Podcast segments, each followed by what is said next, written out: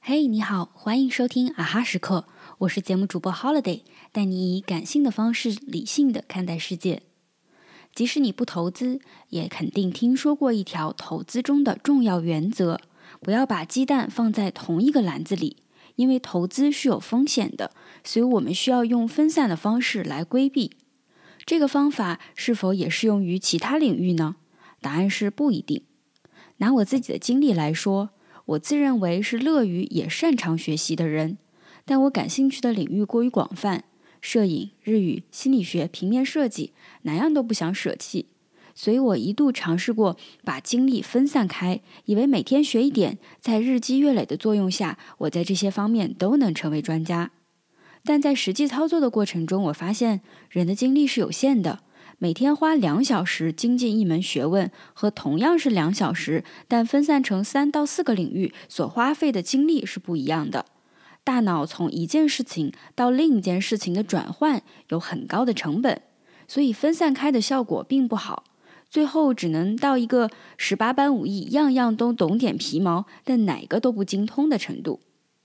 我们学习一门新的学问或是技能，大概率是希望能够应用到之后的工作，为自己创造更多的机会，并改善自己的收入结构。但如果只是略懂皮毛，就很难以新手的角色入场，更不必提和深耕这个领域的专家前辈 PK。后来我接触到西蒙学习法。它的核心是每次确立单一的目标，然后不断拆解成小目标，逐个突破。通过集中的持续学习，就可以迅速掌握一项技能。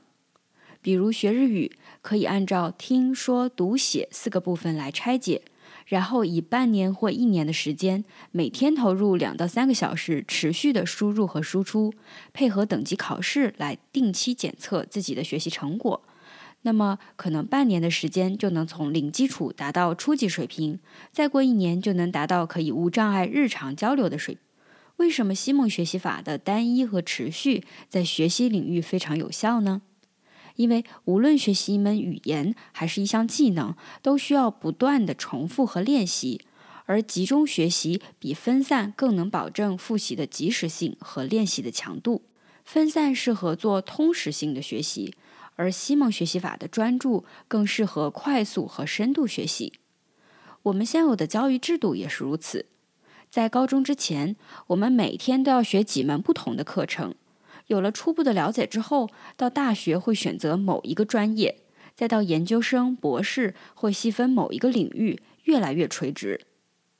当然，每个人的特质不同，没有一种方法适合所有人。